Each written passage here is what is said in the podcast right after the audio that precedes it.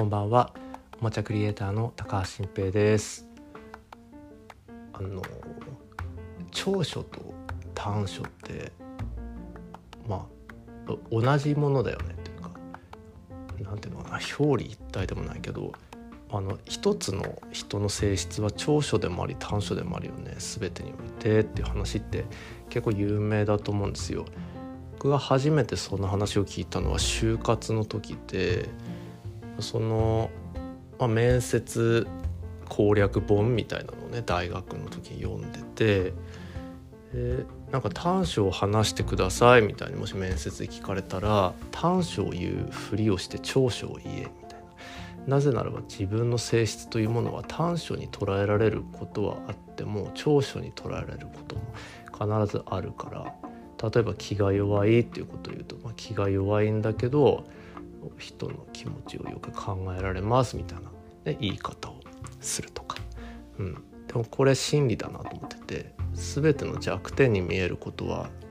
例外なく長所として捉えられると思うんですよ。うん。まあ、仮に最悪の場合でなんかすごい暴力的だとか人を傷つけるみたいなあのことが好きだみたいな性質があったとしてもあ、それはもう捉え方によってはそれによって戦うべき時に戦える他の人が持てない能力を持つことができるかもしれないしまあ本当歪んだ捉え方ですけど人を傷つけるような表現をして人気者になるみたいなこともね商売にできるとかもねあるかもしれないですからね。まあまあそうあんま思いたくはないですけど、うん、そこまで、まあ、考えていくとと僕たちの短所なんて可愛いもんだと思うんですよ。だしそれは長所になりうるし人に安心感を与えたりそれのおかげでしっかりと生きていくことができたりするってありますからね。うん、でそんな中僕はこれ長所でもあり短所でもあるの最たるもんだなって思ってるある一つの性格を持っておりましてそれが正直すぎるってことなんですよ。僕もう嘘つけなくってもうすぐ顔に出ちゃうし、まあ、顔に出ちゃうどころじゃないですよね。もう嘘をつくことはできないです。それは嘘も方便であったとしてもどんなに細かいことだとしてももうできなくって。まあまあ軽い例から言うとその嘘を付き合う系のゲームってあるじゃないですか。よくね。カードゲーム。アナログゲームとかでこう自分が犯人でしたみたいなことをこう隠して振る舞うとかとダウト系でね自分が持ってちゃいけないカードを持ってる時にポーカーフェイスを決めれるのかみたいなのとかあるんですけど僕その嘘つき系のゲームの最たるもんだと思ってるゴキブリポーカーっていう、まあ、結構有名なゲームがあってそれ初めて若い時にやった時も途中で精神崩壊してもうもうできませんって言ってあの謝ってギブアップするっていうことが起きるぐらいもできないですよね。僕人狼できないです。僕ゲームの仕事しててもプロだから人狼会とか行って人狼のことを調べようとしたりとかそれ系のことをねの追求しようとしたことがあったんですけどまあ無理でしたね。うん。だから人狼とか、まあ、今流行ってるマーダーミステリーゲームとかって僕性格として作るのが不可能なんですよ。で自分が 一番楽しいって思ってテストプレイしないとゲームって完成させらんないから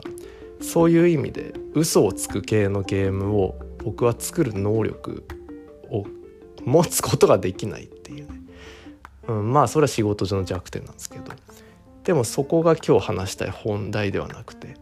正直なことっていいことなはずじゃないですか。ねで嘘つかない方がいいって思われるけど嘘つけないから人を傷つけちゃうというか、まあ、そういうふうに暴走することがあるんですよ。でこの間妻と会話の中で、まあ、割と僕の中で一大事件であったことがあってそれがそのうちの妻がねよく若い頃から新しい服買った時とかなんかこうおしゃれした時とか、ね、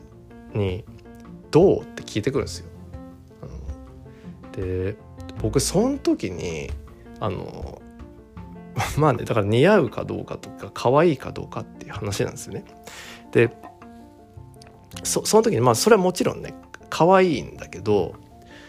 普段と何が違うかっていうのが特に服に関して全くわからないですセンスというか服への関心なんでしょうね。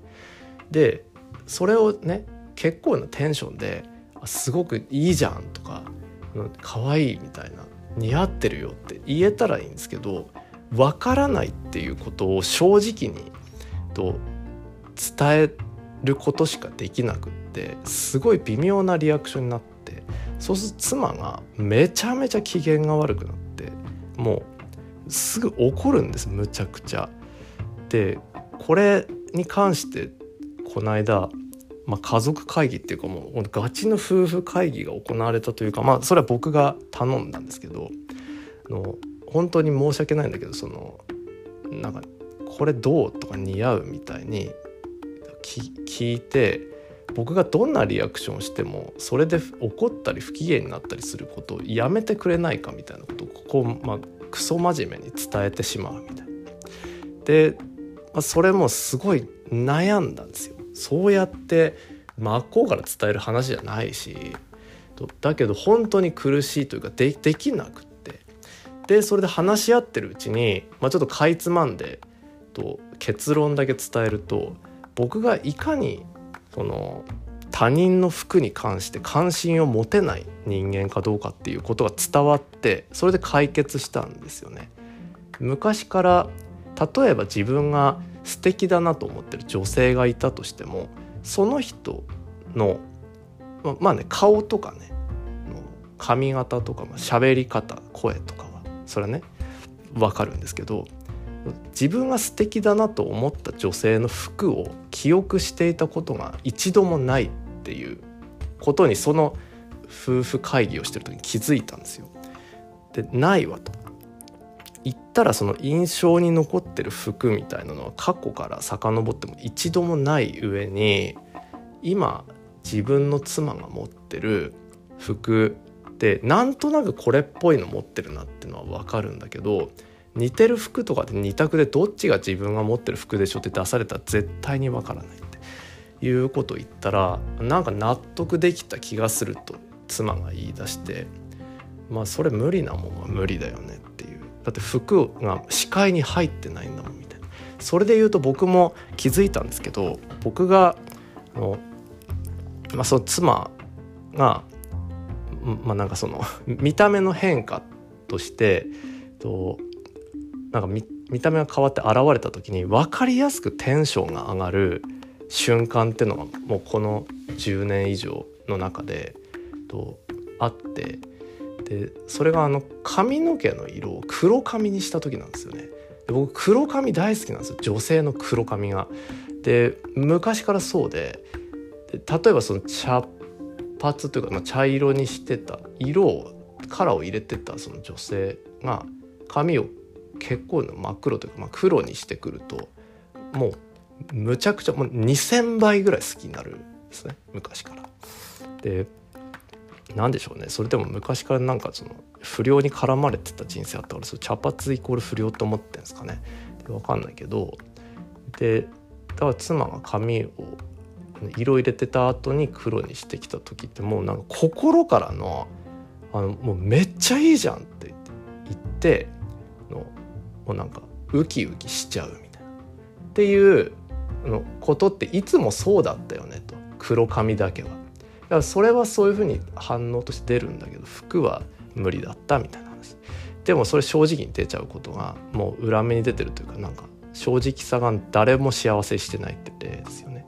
でさらに言うとやっぱ僕その細かい嘘でそのすぐバレバレの嘘ついちゃう人っているじゃないですか。ビジネス上でね。これ仕事の話ですよ。の別に雑談とはいいんですよ。そのでもちろん冗談だって構わないし。だけど仕事でなんかその明らかにちょっとした嘘つく人いるんですよ。なんかその遅れてきた時にパソコンの調子が悪かったみたいなのがこうバレるような雰囲気で言っちゃうみたいな。とか頻度が高すぎるみたいな。でも許せないですよそう人が嘘をつくっていうことは。嘘も方便でもやっぱ嫌で、まあ、許せないっていうかね嫌なんですよね。でそれも正直の暴走でいやいいじゃねえかとそんなんみんなで笑ってればいい話なんだけど暴走しちゃう。うん。だね。ちょっともう短所としか思えなくなってきたな。正直ってことがうん。どっちなんでしょうね正直って。長所ですか？短所ですか？